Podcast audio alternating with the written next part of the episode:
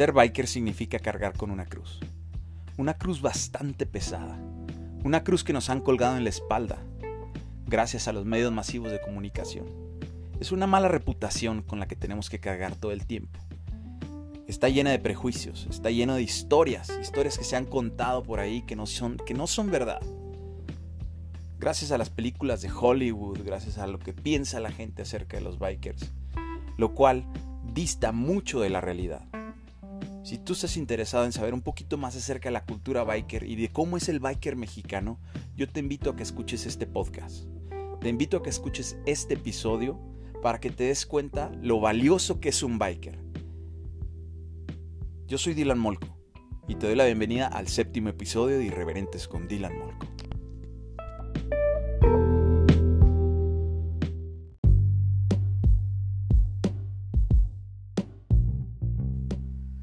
Hola, ¿cómo estás? Yo soy Dylan Molko y quiero darte la bienvenida ya a este séptimo episodio de tu podcast preferido, Irreverentes con Dylan Molko. La verdad es que es un orgullo llegar ya a este séptimo episodio, a Lucky Number 7. La verdad es que parece fácil, pero la verdad es que ha sido un proceso bastante interesante, bastante difícil. La verdad es que no ha sido nada fácil. Para mí, como te comentaba desde el primer episodio, pues ha sido un proyecto en el que me pues en el que me metí así prácticamente sin saber nada acerca de esto y pues a chingarle porque era un proyecto que de verdad yo sentía en mi corazón que lo tenía que hacer, es algo que me emociona, algo que me apasiona y por eso decidí crearlo. Y la verdad es que pues este bebé, este bebé ha estado creciendo semana con semana gracias a ti, gracias a nuestros invitados y de verdad que es un orgullo bien chingón, una sensación bien chingón, un sentimiento muy cabrón el poder llegar ya a este séptimo episodio después de tener varios invitados, después de tocar varios temas que son bastante relevantes dentro de la cultura biker, hoy tengo el gran orgullo de presentar este séptimo episodio, Lucky Number 7, en el cual, pues más que una entrevista, vamos a tener una charla muy interesante con dos carnales, dos este, viejos lobos, como lo mencionan ellos en la, en la charla. Son dos cabrones que la verdad ya tienen bastante tiempo dentro de lo que es la cultura biker y específicamente dentro de lo que es la cultura biker en Nuevo Casas Grandes. Son dos cabrones que podríamos decir que son prácticamente pioneros en traer y en desarrollar y en darle difusión a lo que es la cultura biker. Han participado ya en varios eventos y han sido pues pioneros y, y la verdad es que hay que mencionarlo, no son los únicos, pero sí han sido de los primeros sin quitarle mérito a todos los demás que ojalá y próximamente en los siguientes episodios podamos tener una charla con ellos o alguna entrevista para que nos platiquen cómo ha sido su, su proceso de entrarse entre la cultura biker y formar motoclubs o ser parte de algún motoclub o incluso traerse un motoclub de fuera. La verdad es que nos tienen bastantes datos interesantes, historias, anécdotas y nos van a contar acerca de todo este proceso que ellos vivieron para poder lograr un motoclub o traerse un motoclub o lograr varios eventos y transitar por varias rutas que la verdad este pues son las experiencias más chingonas que puede tener un biker dentro de la cultura dentro de la cultura biker.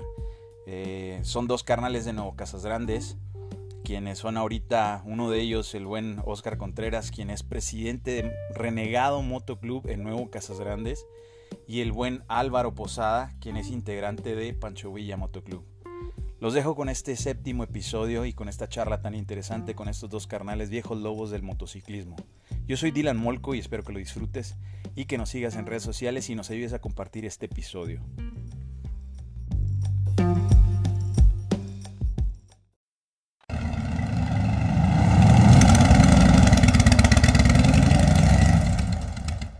¿Qué rollo, cabrones? ¿Cómo andan? ¿Cómo andas, Álvaro? Tranquilotes, tranquilotes. Y qué padre que, que nos entrevistas para, para, que algunos compañeros sepan el por qué y el qué de nos arriesgamos a invertir parte de nuestro tiempo y de nuestra meter a nuestra familia en esto.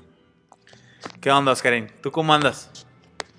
Bien, bien, qué padre que hagas esta dinámica de entrevistar a, a viejos lobos de aquí del pueblo. Eh, hay mucha gente nueva que, que no conoce, no sabe del porqué de muchas cosas y, y qué padre va para que escuchen de voz propia de, de, nosotros del porqué del motociclismo mexicano y del porqué de muchas cosas. Así es, este, yo lo comentaba en los episodios anteriores que este proyecto nace de mi curiosidad, güey, de no saber pues realmente mucho acerca de la cultura biker, güey. Yo soy relativamente nuevo en esto. Hace poco que me compré mi moto y me estoy, este, haciendo un poquito hacia la cultura biker, güey, y estoy conociendo mucha gente. Entre los primeros que yo logré conocer aquí en la ciudad de Nuevo Casas Grandes como bikers, pues en realidad fueron ustedes y precisamente Álvaro que pues me tocó tener que llevar una pinche moto guerrero ahí a que, a que me la echara a andar. Este, pero sí, por, eso mismo los invito a ustedes, cabrones, porque hay mucha gente que no conoce mucho acerca de la cultura biker, güey, que tienen una percepción, pues hasta cierto punto negativa acerca de la cultura biker. En mi caso, yo tampoco sé mucho acerca de la cultura biker y por eso estoy invitando gente para que nos hable de sus experiencias, qué es para ellos la cultura biker y que nos dé un poquito más de sustento acerca de esto de la cultura biker, porque sabemos que hay mucha desinformación acerca de esto, ¿sí o no, Álvaro? Sí, sobre todo cuando se empieza a hablar de cultura biker, ¿verdad? Lo, lo, primero que, que, intentamos hacerlo es ver la cultura internacional o, anglosajona de, nuestro vecino país, ¿verdad? Esa cultura biker de gangas y de droga y de sexo y de lo demás cuando aquí en realidad eh, tiene otro fin y otros propósitos de hermandad entre, entre los mexicanos y entre los compañeros y, y, hacer eh, los eventos en México, la mayoría, podemos catalogarlos como eventos familiares, ¿verdad? Completamente. Y es que lamentablemente es lo que nos han vendido, ¿no? Hasta le podemos echar la culpa a Hollywood, güey, de que vemos películas y el malo, güey, es el pinche motociclista, ¿no? Sí. Los chicos malos son los que andan ahí, este en drogas, güey, matando gente con las pinches pistolas y todo este rollo, pero así lo vemos en las películas y lamentablemente la sociedad se queda con esa imagen acerca del motociclista. Sí, lo que pasa es que la historia del motociclismo inicia en, Estados Unidos, principalmente en California, y aquí en México relativamente es nuevo, este, este, asunto es nuevo. Eh, estamos hablando de que los motoclubs este, más viejos de México son de los 80s. Y si comparamos con California, por decir, hablando de los 50, o sea, nos llevan 30, 40 años en una trayectoria del motociclismo. Entonces, el motociclismo mexicano es muy distinto al que se vive en el resto del mundo, se puede decir, ¿verdad? Es muy distinto. Como dijo aquí el carnalito Álvaro, aquí el, motociclismo en muchos lugares es muy familiar. Y si tú, por decir, vas aquí a Estados Unidos, aquí en Corto, que vivimos cerca de, del Paso, Texas, el motociclismo es muy, muy diferente. Es este, no es familiar, no vas a ver niños para empezar en, reuniones biker este, grandes, pues. Así es, y sobre todo eh, aquí en Casa Grandes, pues la mayoría, yo recuerdo los, los, años 70, los años principios de los 80, muchos teníamos cuatrimotos, teníamos eh, motocicletas de tierra, eran lo, que más se manejaba, los de cobranza, algunos compañeros que, que aquí están viejos lobos de Casa Grandes, que eran bikers eh, eh, completamente de motos grandes, pero se veían muy poco y los catalogaban hacia la cultura americana, ¿verdad? Después ya que, que, como tú comentas, ahorita ya se, es un boom lo que es eh, el motociclismo y sobre todo lo que es eh, la parte de, de, hacer el, biker, el chopper, el plástico, el deportivo y todas las gamas que se vienen. Pero lo ideal, por ejemplo, en esa zona se empezó a, a ser más fuerte cuando lo empezaba, cuando algún grupo de compañeros empezamos a salir y visualizar, ¿verdad? Que se podía traer eh, la cultura y sobre todo en parte de la cultura, la economía de un, de un, de completamente, de un turismo alternativo. Ahorita lo estamos viviendo en esta, lo más, en estos dos años es completamente, por ejemplo, los 4x4 ahorita, lo que son los famosos racers, los famosos todo. Es una cultura alternativa, ¿verdad?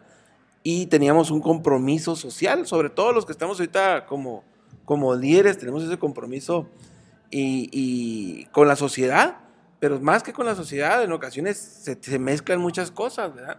Lo platicábamos antes de la entrevista, dentro de los colores hay culturas, hay formas, que hay que tener mucho cuidado y mucho respeto, ¿verdad? Así es, y precisamente ahorita vamos a adentrarnos un poquito más en esos temas, güey, pero antes de pasar a eso, a mí me gustaría que, Oscar, me contaras, güey, ¿cómo fue que tú te metiste en este pedo, güey? ¿Cuándo te empezó a llamar la atención las pinches motocicletas? Sí, este, sabes que yo viví en Nuevo México un año, en la hice un año de preparatoria y pues tenía unos primos allá y este, que todos tenían moto, ah, y no nomás una moto, como hasta cuatro motos cada canijo. Y me las prestaban ahí para dar la vuelta y cuando yo llegué aquí, mi papá nunca me dejó comprarme moto mientras viví con él en su casa. Una vez que me casé, Este, mis primeros ahorros fueron para comprar mi propia moto y pues esto ya hace como que hará más o menos como unos ocho años más o menos, por ahí aproximadamente. Soy muy malo para las fechas. Este, Oye, pero tu jefe, ¿por qué no te, no te dejaba comprarte una moto, güey? pues por el miedo de todo padre, ¿no? De no ver un hijo que se cae, o no ver un hijo que se te daña. Este, fue el sentir de que siempre me dijo, ¿sabes qué? Es que a mí no me gusta ese jale, es muy peligroso. Y de cierta forma lo entiendo porque yo veo a mis hijos y, y es, es- me imagino que va a ser muy duro, muy fuerte ver que se te lesiona un hijo. Pues sí, no, sí está cabrón. Pero, por ejemplo, tú ahorita que tienes hijos, que te los llevas a pasear en moto. Eh, últimamente ya casi no en las dos ruedas, ¿sabes? Que le dan- a ellos les está dando más por las cuatrimotos hoy. Entonces le digo yo al mayor, eh, el mayor de mis niños hombre tiene nueve años y le digo, oye, carijo, este, ¿qué tal si que te metas a renegado con nosotros y que eh, te traigas a tus amigos en un futuro? ¿Qué padre sería que aquí estuvieras con nosotros? Y luego me dice, no, papá, yo voy a estar en otro currículum. ¿Por qué, cabrón? Si yo soy fundador de aquí, o sea, ¿cómo se te ocurre decirme eso? Yo soy fundador de Renegado Castellanos, tienes que estar en Renegado. No, papi, es que ustedes ya van a ser puros viejitos cuando yo ande en las motos, dice. Oye, no te dice que, no, papá, yo quiero ser youtuber, güey. Más de esas. Ya es que todos los chavitos ahora quieren ser youtubers, ¿no, cabrón? No, de hecho, de hecho, el otro, el más chico, sí quiere ser youtuber, pero sí, es el- de hecho, el más chico es el que le encantan las motos. Pero, pues, olví- olvídate, les digo de renegado y se les hace como que puros viejitos para ellos. Sí, pues a huevo. Es, es esencial, tocaste un tema muy, muy importante, ¿verdad? Y, y- sobre todo el mexicano es muy dado a subirse a alguna motocicleta, a hacer algún cambio, y lo primero que hace es rodar e irse, ¿verdad? Sin ver lo que nos falta, ¿verdad? Yo traje a mi hijo eh, en, en motocross, y lo primero que hacía como padre es póngase el casco, póngase las protecciones debidas para que usted logre sacar lo mejor de sí y que no se lastime, ¿verdad? Bueno, el que trae algún hijo en motocross o en cuatrimoto, cuando se voltea, tu hijo te duele a lo negro, pero cuando ves que se levanta como si nada, y muchas veces vemos hasta aquí en la localidad, ¿verdad? Los, peores accidentes es de algún carnal que no traía casco, que no traía guantes, que andaba en una moto obviamente de reparto, andaba sin hacer altos, sin pasarse. Hay muchas cosas, ¿verdad? Por ejemplo, a mí sí me dicen, ¿por qué su moto es tan ruidosa? Bueno, porque simple y sencillamente el ruido a un automovilista es una ayuda para el punto ciego. Y, ah, canijo, te quedan, ¿verdad? Oye, ¿por qué la vestimenta es negra, ¿verdad? En un, un biker, bueno, tiene este fin. ¿Por qué el casco? ¿Por qué los guantes? Todo tiene un fin, ¿verdad? Tiene un motivo. Que claro que en ocasiones, como tú lo comentabas, se malinterpreta. Ah, es que te quieres ver bien malote con, con, con todo de cuero. No, el cuero se resbala en el pavimento, señor, si no lo sabía. Y así, ¿verdad? Obviamente lo hacemos como padres sin protección, ¿verdad? Pero cuando lo haces con protección y con debido, el, el debido eh, organización, mm, es raro cuando sucede algún accidente grave de, un motociclista. Y te lo digo hasta en competencia, ¿verdad? Sí, fíjate, ahorita que estabas comentando precisamente eso, güey, de por qué tu moto es tan ruidosa, cabrón, la chingada, ¿no?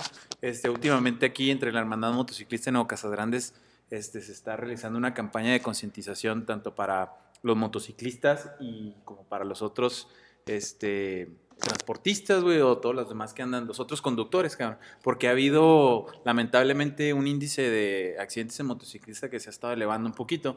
Y ahorita que mencionas eso, precisamente mucha gente no entiende, güey, eso de por qué traen las motos tan ruidosas, güey, o por qué se meten entre los carros. Y este, incluso me estaba, eh, pasaron por ahí la noticia de, de que ahora tránsito se va a poner muy rígido con el uso del casco y todo este rollo, güey. Y estaba viendo algunos comentarios en Facebook de algunas señoras que decían, ay, sí, que les pongan este, una multa por traer las motos tan ruidosas y luego es que se meten entre los carros, güey. Pero pues es que no saben realmente, güey, que a lo mejor este, resumbar la moto, güey, cuando estás enseguida de un carro es para hacerte presente, güey, de, que- de precisamente los puntos ciegos, güey, de que te, cabrón, Sí. volteo y ya sé que está un motociclista ahí, güey, porque hay puntos ciegos y venimos en un vehículo mucho más chico que uno de cuatro ruedas, güey. O por qué te metes entre los carros, güey, porque estás... Es una medida de seguridad para ti, güey, de que no vaya a llegar otro cabrón y te haga sándwich entre otro carro, güey. Entonces, muchas veces la gente no entiende ese rollo, güey, y piensa, estos cabrones les vale verga, güey, quieren hacer un desmadre, pero no ese es el caso. Mira, a mí me tocó en la época de los 70 donde decían nuestras madres, en la bicicleta nomás en el parque porque te van a atropellar. Y ahorita le decimos a muchos de los compañeros, ponte zorro en, el- en- en la moto porque te pueden atropellar a alguien que no te ve, ¿verdad? Volvemos a lo mismo. Nosotros cuando manejamos el, el automóvil, buscamos el bulto, más no buscamos lo que va enfrente. Siempre vamos en dos, tres cosas para poder hacerlo. Pero lo ideal el- es una plática muy larga, sobre todo de ante, de ante muy larga, es una plática que extensa hacia lo que es seguridad. Y, y- y yo te, te reintegro al, al tema. En- en- alrededor del el 2005, 2004, te lo platicaba, nosotros empezamos a rodar a todo el estado, a ver los motoclubes, cuando empezar a aprender. Nosotros, güey, ¿a quiénes te estás refiriendo? Mira, en, en aquel entonces estaba, en paz descanse, m- eh, mi compadre Chuy Bustillos, este, eh, Pacheco, el contador Pacheco, andábamos un grupo de, de gentes. No recordarás el director de la, el perrito, el director de la, la secundaria, era otro de los, de los que nos juntábamos a rodar, porque traíamos moto, obviamente que podía salir de la, de- de la ciudad. Después eh, empezamos a ver moto, los motoclubes. Pero tú, tú, mm, al, eh, al intentar hacer un motoclub aquí en la localidad, empezamos a ver que ciertos motoclubes tenían ciertas reglas, ciertas formas, cierto respeto. Entonces optamos por un motoclub completamente que nos diera la facilidad de movernos y atraer gente. Empezamos a ver que íbamos 10 personas a Chihuahua y pagábamos hotel, comidas, alimentación, gasolina y pues no llegaba ninguno a Casa Grande. Entonces, ¿qué pasa? Bueno, vamos a, a traer un motoclub y que eso nos ayude a jalar más gente. Y de ahí eh, eh, logramos ah, en aquel entonces, en el 2007, traernos a, a Motoclub Amigos. En ese mismo 2007, como te lo comentaba, nuestro buen amigo Fidel, el del, el del- él, él hizo su propio parche, Apaches tenían, con cuatro chicos, pero la idea de él era precisamente la que nosotros también la vimos, de traer un parche propio, pero al traer un parche propio era más difícil ir a invitar a Juárez. Y al traer un parche de, ciertos carnales de Juárez, de Chihuahua, del Paso, pues ya te jalaba con más gente, ya llegabas con 50 carnales. Y aparte que ellos tuvieran contacto con otros. Por ejemplo, a mí, amigos, a mí siempre me, gustó, mucho la cultura real de, renegado. De motoclub renegado. ¿Por qué? Porque es, un, es una vertiente mexicana. Nuestro palacate en muchas partes lo tenemos colgado por el respeto hacia los iniciadores, fundadores de lo que son los valores del mexicano, ¿eh? completamente de, de México, que no se metan gangas ni, ni cosas extrañas. Y a ese lado eh, eh, era más cerrado para poder invitar a hacer y lo demás, pero teníamos el apoyo y el soporte de- desde aquel entonces, desde 2007, del Motoclub Renegado siempre nos apoyó a nosotros a organizar y eran nuestros invitados aquí en la zona, ¿verdad? Trayendo hasta 15, 20 carnales de Juárez, del Paso, de, bueno, el Paso no, de Juárez, de Chihuahua, de, de- de- de todas las partes del país, se acercaban al evento, que hasta ahorita hemos tenido carnales de, toda, de todo México viniendo a los eventos de Casadrandes, ¿verdad? Que, que- qué es lo que presentábamos o qué es lo que pretendíamos que conocieran la zona, ¿verdad? ¿Sí? Y más, te voy a decir algo, en aquel entonces, en 2007, se iniciaba la famosa carretera del Caracol rumbo a Madera. Y yo siempre les he dicho a la mayoría de los bikers nuevos, arregle su motito y váyase a Madera. Cuando empiece a rodar a Madera, ve la diferencia de nuestro estado, lo bonito de nuestro estado. Porque nosotros ir a Juárez, ir a Chihuahua es completamente semidesértico. Sí, y güey. vas y a es- Madera y es, entras a otro mundo. Es lo que te estaba comentando ahorita precisamente antes de la entrevista que te decía yo, güey, eh, güey, ¿cuál es una ruta obligada, güey, para, para todo biker, a dónde se tiene que ir? Y me estabas comentando precisamente eso de madera, güey. ¿Tú has ido para madera, Oscar? Fíjate que, me, me- discúlpame, pero me voy a rezar poquito. Sabes que lo que comenta aquí el carnalito de, me hizo recordar y me- tuve así como con una película en la mente de cuando dice que empezaban los eventos. A mí me tocó entrar a Motoclub Amigos en el quinto aniversario. En ese, en ese quinto aniversario, este, el canal Álvaro se retira. Cuando yo entro Amigos, que fue en el 2017, 17. yo entré en 2007, amigos. Y, cuando yo entré, éramos tres chicharos ahí nomás. Tres, cuatro canijos. Y este, empezamos a levantar otra vez ese, ese proyecto que se, se, se separaron. ¿verdad? De ahí se fundaron los centavos de aquí. Este, el carnal Álvaro se quedó un rato sin club. Después, posteriormente, él fundó lo que es Pancho Villa. Pero tú sabes que nos tocó una época muy difícil por la inseguridad que había. ¿verdad? Este, tú sabes, y nadie es, nadie es ajeno de aquí en nuestra zona de la inseguridad que se ha vivido a partir desde 2000, este... 2005, güey, en adelante, Aquí, aquí ¿no? en Casagrande se 2006, notó mucho el 2007, por ahí. 2000, como el 2010, ¿verdad? Más o 10, menos. 2011. estuvo 2010, menos, pues yo, imagínate, yo entré en 2012 y no quería venir Juárez ni, que- ni el paso a los eventos. Les daba, 2011 lo cancelamos. les- Entonces ustedes hacían eventos, invitaban les a, daba, a les raza de daba, fuera y no venían. les daba miedo venir, les daba miedo venir. ¿Por qué? Por la narcodelincuencia. Entonces, este, se trabajó mucho, canijo, se trabajó mucho, cosa que los, los nuevos, los nuevos bikers no saben, desconocen el tema. Se trabajó tanto, tanto que, este, pues, labor de convencimiento, eh, hablando con la Secretaría de Turismo, hablando, tocando puertas y tocando puertas este, para que respetaran a la gente que venía de afuera. Y, y nos fue muy bien, tuvimos mucho éxito, que yo dejé de, estar en Amigos. ¿Qué fue en qué año, Álvaro, cuando nos trajimos a, al grupo, Al, a los de Agua Prieta, este, Abson. a los, al grupo Abson? Tuvimos una asistencia de, más o menos, ¿qué te pasaría? Unas 400 motocicletas. Más o menos, y o como menos. unos eh, 2.000 o 3.000 de locales, de- de locales, gente. Dice, lo- dice, dice el diario que uh, se contaron 5 mil personas ahí en la macroplaza. Pues claro, pues fiesta gratis para el pueblo, ¿verdad? pues fue todo el mundo a ver al grupo Abson totalmente gratis, ahí en la macroplaza. Fue el evento más grande que ha habido aquí en Nuevo Castellanes, pero fue un trabajo que se hizo tocando puertas a... No tienes idea de la labor que se hizo. Entonces, eh, ese fue mi último año como, como miembro de Motoclub Amigos, porque me traje a lo que es Motoclub Renegado en el 2017. 18, 18. 19, 20, 21. Ay, cabrón, ya vamos por, tres- ya vamos por los tres años aquí en Renegado, en Casarandes. Te digo que soy muy malo para las fechas. Ya ah, vamos a, a cumplir tres años, pero no se ha vuelto a repetir ese evento que hicimos, que trajimos al grupo Absent, te digo. Pero eh, es, una, es una zona muy difícil por la cuestión de las problemáticas, problemáticas que ha habido en, en nuestra, en nuestro estado. Porque ya no podemos hablar de Nuevo Casarandes, sino ya del estado en sí completo. ¿Cómo me gustaría que reviviera aquí en Nuevo Casarandes un evento de esa magnitud? ¿verdad? Pero pues ojalá que algún día lo- nos toque verlo de nuevo. De hecho, para nosotros iniciar con un motoclub, te lo voy a comentar, ¿verdad? Se pidió permiso en aquel entonces a presidencia para que se acercara un, un grupo de motociclistas organizados, ¿verdad? Porque algunos tenían miedo y temor. ¿cómo vas a traer a 40 delincuentes? Oye, espérame, no son delincuentes, todos son profesionistas. Eh, o sea, son gente de provecho del Paso, de Juárez, de las Cruces. Vienen a- a traernos el parche, ¿verdad? Y nos lo permitieron. De hecho, nosotros lo hicimos por escrito a los dos municipios, ¿verdad? En aquel entonces, estoy hablando de 2007, con Motoclub Amigos. Inscritos a la Federal de Caminos. A todos, a la todos. Y fue lo que yo le comenté en un último momento, ¿qué? ¿Cómo te está yendo? Le digo, trabajar solo es cabrón. Escritos y escritos por todos Y lados. por todos lados rascarle, ¿verdad? Y desde aquel entonces, te digo, se, se empezó a hacer organizado y empezar a subir a lo que eran las primeros pininos de esa carretera tan preciosa que tenemos aquí, ¿verdad? Estamos privilegiados que en, en la zona de Casagrandes, en, en un automóvil, en 15 minutos ya estamos en la sierra. Oye, lo- oye, otra cosa, Álvaro, no sé si a ti te ha pasado. Eh, yo he robado hacia, hacia Estados Unidos. Y ahorita, porque me recuerdo que dijiste que aquí no había la economía y, y este, este asunto de las motocicletas aquí en México es nuevo. Pues tan así está de, de nuevo el asunto. Que yo cuando fui a, a Peñasco hace que unos tres años, me fui por Estados Unidos y pasé como lo que le llaman allá checkpoint. Y en ningún checkpoint me pararon para pedirme mi visa porque no están acostumbrados a ver mexicanos en moto Harley en Estados Unidos, piensan que eres gabacho, y pásale, pásale, pásale, o sea, bien pude haber pasado como indocumentado y pásale, no están acostumbrados a ver un biker mexicano en Estados Unidos rodando. Y te digo, he ido a, a este, a Ruidoso, al evento Ruidoso, y me pasó lo mismo.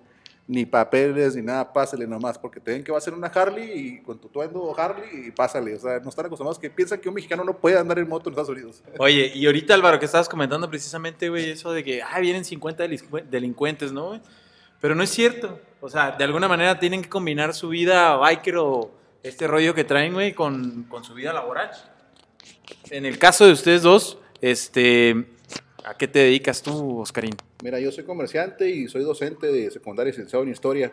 Tengo 14 años de maestro. Eh, y por lo general, en este, en este ámbito de bikers en, en México, la mayoría somos gente de bien.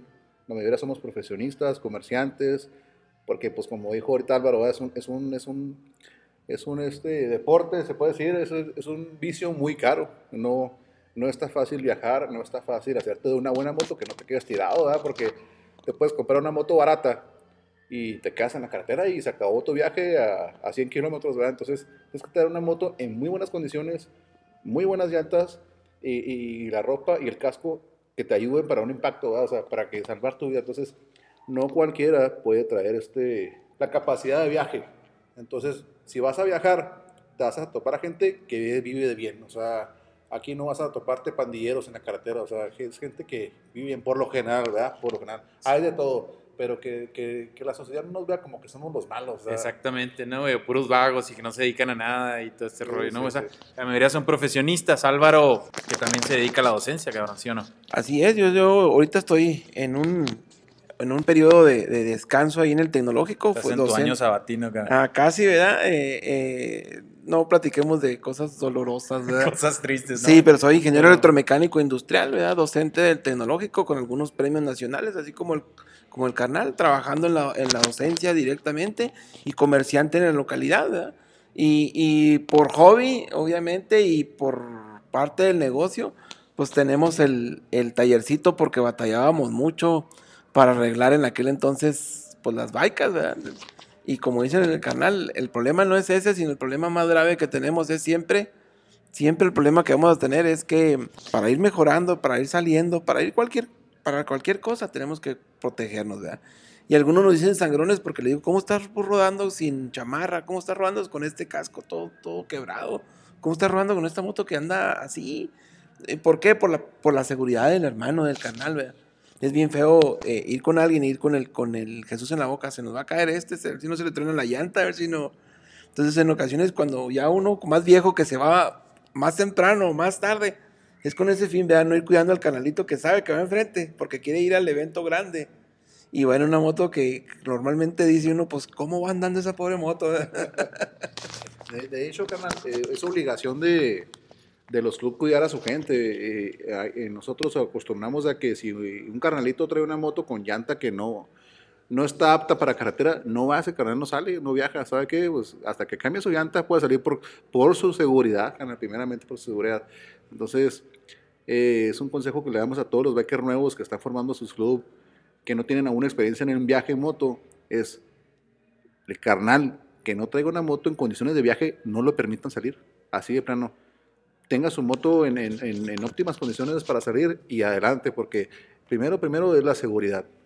Creo que aquí, no me dejarás mentir, la moto más grande no es, no es el ideal, yo te recomendé cuando fuiste ahí conmigo, vende esa chatarra, te lo comenté bien feo y te dije, cómprate una itálica nueva, no le hace, pero algo que pueda rodar en paz y la disfrutes. Yo te lo dije No, y, sí, y a sí. muchos se los he dicho eso. Y de hecho, tú sabes que te seguí, te seguí este, el consejo, cabrón, porque sí, vendí la moto, güey, y agarré una itálica. Agarré una itálica y luego ya, después este, pasó cierto tiempo, ya lo comenté en los episodios a Teresa, ahorré un poquito de dinero y ya por fin ya me compré la moto que traigo ahorita. Entonces, en ocasiones, como te digo, eh, no es tanto que le, que le que diga, si no traes moto grande, no viajas, ¿no? De hecho, a mí en una ocasión, el 2008, se me comentó, no, es que tú traes esta 500 Magna y que, que es muy buena y todo. No, digo, déjeme, agarré una 200, una 250 pequeña, de dos cilindros, y rodamos por todo el estado en ella. Al último, obviamente, me deshice de ella y compramos algo más grande, pero la moto no hace al biker. Nomás sí hay que estar, como dice el carnal, muy precisos en que traiga buenas llantas, que traigas buen equipo, que traigas algo que, que te haga disfrutar de la rodada, ¿verdad? No ir pensando a ver si se me queda tirada o, ir a, costa de los demás. No, al cabo aquí van los carnalitos y si me quedo tirado, pues que me, que me levanten. No, no, el, responsable de cada, cada bicicleta es cada persona. ¿verdad? Es, debe ser el, responsable de él mismo, de ir y volver, Y ¿verdad? para carretera, para carretera un casco cerrado, carnal. Eso olvídate, un casco cerrado. El carnal que lleve casco abierto no va, cabrón, así de pelada. No va. ¿Por qué? Porque aquí, tú sabes, las carreteras de México no, son, no están en las óptimas condiciones. Entonces, me ha pasado ver muchas cosas este, que duraríamos aquí horas ¿verdad? platicando. Entonces, carnal, si usted va a viajar, casco cerrado. Sí, de hecho una anécdota simpática, eh, llegando a Parral al evento de nosotros, de los Pancho Villa, ¿verdad? de lo que son jornadas, eh, viajando solo con mi esposa, con todo el equipo completo, en dos minutos que levanté el casco abierto, entra por el windshield, por un pedacito, entra un pájaro y me completamente casi me saca el ojo. ¿verdad? Entonces O te sea, digo yo, En, en un ratito en que te levantaste cinco el minutos casco, que me levanté el casco, suceden los accidentes, como dice el carnal. Una piedrita en el ojo, imagínate, pierdes el control de la moto. y completamente te, te caes. Es algo así en segundos, ¿verdad? Entonces te digo yo, mm, muchas veces es esencial y en ocasiones le dice uno, son sangrones, hombre, no te pasa nada. Sí, pero no somos de hule, güey, un pájaro, cabrón, un pájaro, güey, te, te golpea en el rostro, cabrón. Me paro y obviamente un, un bike que llore y llore por un pájaro, te pones a pensar, sí, pero ese pájaro venía a lo mejor a 20 kilómetros y yo venía a 80, o sea, es un, Sí, impacto güey. de casi 100, 120 kilómetros. Entonces es un súper impacto. ¿verdad? De hecho, el, el pájaro falleció ¿verdad? porque pegó en el casco. Pinche pájaro, ¿qué, güey? ¿Salió volando? Sí, ¿Te quedó- nomás, las plumas ahí, pum, los vi botar por todos lados, ¿no? Entonces, Oye, eso me recuerda como, cuando estás chavito, ¿no, güey? Que andas en la pinche bici en chinga y luego lleva, lleva la boca abierta y se te mete una mosca. No, güey. anda, haz de cuenta. Cosas así, ¿no? Pero, A comer moscas, ¿verdad? Completamente. oye, pero entonces, ¿qué onda, Oscar? O sea, ya no me dijiste, güey, si fuiste a Madera o no, cabrón. Sí, a Madera, a Madera he ido dos veces, carnal. Desde antes de que hubiera eventos en Madera. Y si es así el rollo, como dice Álvaro, Sí, güey, está, de que está hermoso el chingón. paisaje, está hermoso el paisaje. Me encanta rodar para Madera. Pero te repito, no sé qué, qué esté pasando ahorita en nuestro estado, que ya la verdad ahorita no quiero ir para aquellos rumos. Espero que se, se, con- se controlen las cosas, se tranquilice el asunto. Pero es una rodada obligada, ¿verdad? como dice el carnalito. Está hermoso el paisaje. Por ahí unos canales en aquel entonces, allá por el 2013, decían, es que es el, la rodada, el ruidoso de Chihuahua. Porque, eh, te voy a decir por qué el ruidoso. La rodada de Ruidoso Nuevo México tiene eh, una trascendencia internacional. Es una rodada de, de 5.000 motos que, se, que, se, juntan ahí en, septiembre en Ruidoso. Entonces, eh, la conoce mucha gente de, de México y de Estados Unidos. Entonces, por eso te- te- te digo que siempre dicen, no, pues una rodada de madera, a Ciudad Madera es como la rodada de Ruidoso por, el paisaje de los pinos tan hermosos que hay, ¿verdad? Y ojalá que, que se vuelvan a repetir esas rodaditas para allá. Es eh, una rodada obligada. Y también la que yo te recomiendo, porque tú me preguntaste que, que si cuáles rodadas eh, te recomendaba. Y mira, la rodada sí que, que no se me olvida y es así magna, muy, muy, muy, muy fregona, es la de Mazatlán. La rodada de Mazatlán está fregoncísima. Vas a ver motos así a niveles que ni te imaginas, cabrón. Eh, a partir de que tú llegas a las, vas, vas rodando toda madre, a partir de que tú llegas a Chihuahua, ya te empiezas a topar bikers de, de- Juárez, de, de Ojinaga, este, que ya van enfilados hacia, hacia, la, hacia la rodada de, Mazatlán. Llegas a Torreón, cabrón, ¿no? Ya ves este desfiles de, biker que vienen de, Monterrey, de Saltillo, este, que vienen de Parras Coahuila, Nuevo Laredo. Entonces ya ves contingentes de 40, 50 motos en carretera. Y es algo muy bonito porque te- todos nos paramos a echar gasolina cada, cada 20 litros, por lo general va cada 20 litros. Y, y conozco mucha gente en el camino. Muchas veces, y así que tú que, que me platicas que eres nuevo, que no, aún no has viajado, muchas veces vale más una rodada y la disfrutas más que en sí el evento. Hay eventos que llegas y pues ah, no, te, no, no- no están tan suaves. Y te divierte más lo que es la trayectoria de ida y vuelta, porque conoces gente, este, te tomas una cervecita con dos, tres personas que te pasas el teléfono, sabes que cuando quieras eh, llegar aquí a Casa Grandes, aquí está tu casa, carnal, y, igual, te, as- abres puertas en otras partes de la República, haces amigas, amistades nuevas, y es algo muy bonito, es algo muy bonito el viajar en moto, porque conoces mucha, mucha gente. Podríamos decir como algunas frases que vemos por ahí, ¿no, güey? Este, el pedo es, es, es el viaje, güey, no el destino, ¿no? Es lo que te va Exacto, pasando exacto. Si no en el viajas- trayecto, güey, más allá del Ujú. lugar al que llegas, ¿no? A mí me- yo tengo algo muy, un recuerdo muy bonito que cuando fui mi primera vez a Ruidoso, yo no llevaba hotel. ¿Por qué? Porque checamos por internet y en ningún hotel había cuartos. Así de plano. Y, y le dije a mi esposa, ¿sabes qué? Vamos a hacer la casita, ca- casita de campaña, el sleeping y a, la aventura, ¿no, vieja?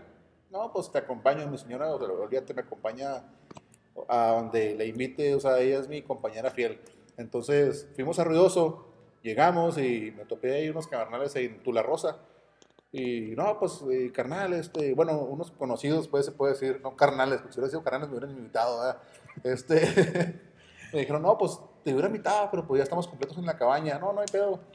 Ya estando ahí en Ruidoso, le hablé a un carnal que yo conocí en Roswell, Nuevo México. Carnal, este, ¿cómo andan? ¿Cuándo llegan? Voy a buscar un lugar de camping. Y luego me dice, ¿sabes qué? Allá anda un carnal de Guerreros El Paso. Este, déjame hablo para que te consiga cuarto. No, pues ya hablé a todos lados y no hay. No, no, no, ese cabrón tiene que tener un cuarto. El caso es que a los 15 minutos llegó un carnalito que nunca en mi vida había visto del pasto con su esposa. Vénganse, en el hotel que yo estoy hay cuartos todavía, es un hotel, hotel pequeño que no tiene mucha difusión en internet. Llegamos, este, de buenas a primeras me quiso pagar la habitación, pues obvio, va, no le permití, va, no, no, pues sí, me hiciste bastante favor por traerme aquí, este, la habitación, ahí está, y bla, bla. Desde entonces somos bien amigos, cabrón. Hemos, hemos hecho tres viajes. Hemos ido a Peñasco, hemos ido a Austin, Texas, hemos viajado. Y te- así como te digo, o sea, varias vivencias. El que no viaja, no conoce y no aprende, carnal. Eh, Les recomiendo viajar. El, el, el- carnal que nomás es aquí, banquetea eh, la localidad, pues se pierde todas esas experiencias, ¿verdad? Se pierde la camaradería. Muchas veces este, yo he ido con gente de aquí de la localidad y, y así te lo platico, así básico. eh, viajamos aquí a Agua Prieta y te lo puedo decir, me reciben más de tres canalitos, pero con los brazos abiertos, porque cuando ellos vienen aquí, yo les, les pongo la fiesta, ¿me entiendes? Yo les pongo todo porque cuando yo voy a Agua Prieta, olvídate, o sea, viene el carnal Oscar, eh, carnal, aquí te quedas, eh, aquí está la cerveza, aquí está el whisky, aquí está todo, y, o sea, y se hace la fiesta, o sea, ¿por qué? Porque como nos topamos en carretera, canal, eh, como dicen, en- somos en el, en el, ¿cómo dicen? En el camino andamos. Y en el camino andamos, canal. Y te digo, o sea, si algún día te topas a alguien y te ofrece una cerveza, eh, igual, aquí tiene su casa, canal. Este, hay que ser muy recíproco en ese, en ese aspecto. Esa es la verdadera hermandad.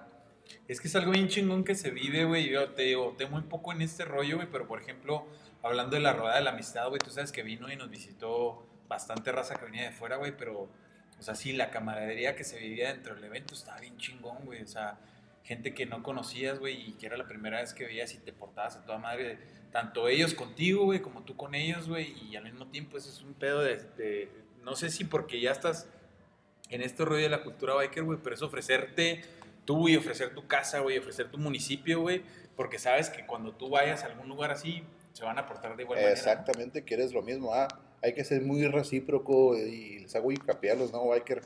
Sean recíprocos, si ven un biker foráneo, tiéndanle la mano, apóyenlo, que una llanta, que esto, que un ride. Eh, no hay que perder esos valores del biker, canal. Este, hay, que, hay que hacernos fuertes en, en- en este jale. Te voy a platicar una experiencia propia. Yo, como te lo comenté ahorita, yo estuve en, un motoclub pues, pequeño, se puede decir, que era cinco capítulos, seis capítulos en aquel entonces. Eh, ¿Qué son capítulos? Son, son casas club. ¿Qué es una casa club? Es este, eh, una sede en otra ciudad. Había, había amigos en seis ciudades en aquel entonces.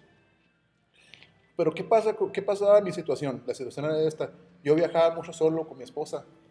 Viajaba mucho solo con mi esposa. Entonces hay veces que andas lejos, lejos. Y pasa cualquier cosa y requieres de- ayuda.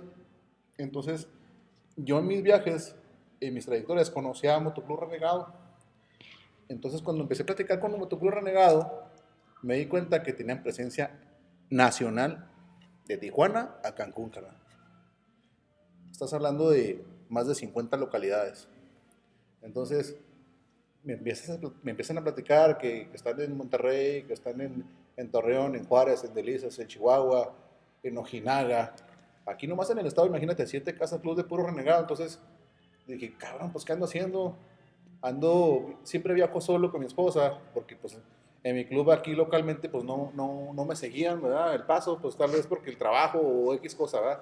Entonces yo dije, el día de mañana que pues Dios nos quiera que me ponche media carretera de aquí a Torreón, pues imagínate quién me va a ayudar. Entonces, eh, eh, yo de ahí fue donde yo me enamoré de este club y, y fue algo que yo decidí estar, porque dije, yo quiero un apoyo, ¿verdad? De, de- igual, por aquí, por aquí por Casa Grandes, han pasado muchos carnales que vienen del sur hacia otras localidades y yo les tiendo la mano, ¿verdad? ¿Dónde dormir? Mínimo, mínimo, una comida y unas cervezas, carnal. Mínimo, una comida y unas cervezas. Entonces, siguen su viaje. Y eso es lo bonito, ¿verdad? Que conoces gente y te tienden, te tienden, su, te tienden lo mejor. Oye, eh, entré a este club y luego mi primer viaje que fue a, lejos que fue a Torreón, a, Par- perdón, a este, antes de Torreón, llegué a Francisco y Madero. Los carreritos de Francisco y Madero me ofrecieron su habitación este, personal. Era un matrimonio. Iba con mi esposa, no, no, quédese en nuestra casa, quédese en nuestra, en nuestra recámara, no, ¿cómo se van a quedar en la casa club? Vienes con tu esposa, no, no, me dio una pena decir que no, cabrón. Me dio una pena decir que no. Y, no, es, no es la única vez, ¿va? Cuando fui a Mexicali igual, me dieron la habitación de la pareja para dormir. Entonces es algo bien bonito que muchas veces cuando lo platico a otras personas me dicen, oye, cabrón, ni mi familia me trata tan bien. Exactamente, ¿no, güey? Qué chingón que te reciban así de esa, de esa forma, güey, que a veces ni siquiera la familia, ¿no?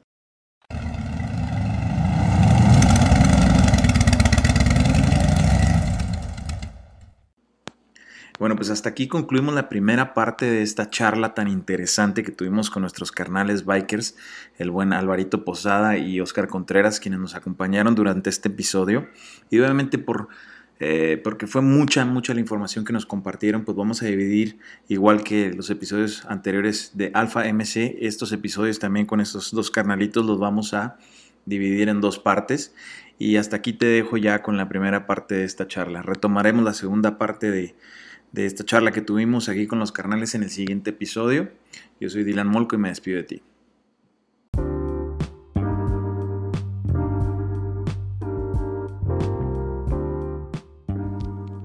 Bueno, pues lamentablemente hemos llegado al final de este último bebé de nuestro séptimo episodio de nuestro Lucky Number 7. Este, y lamentablemente pues se tiene que acabar, ¿no?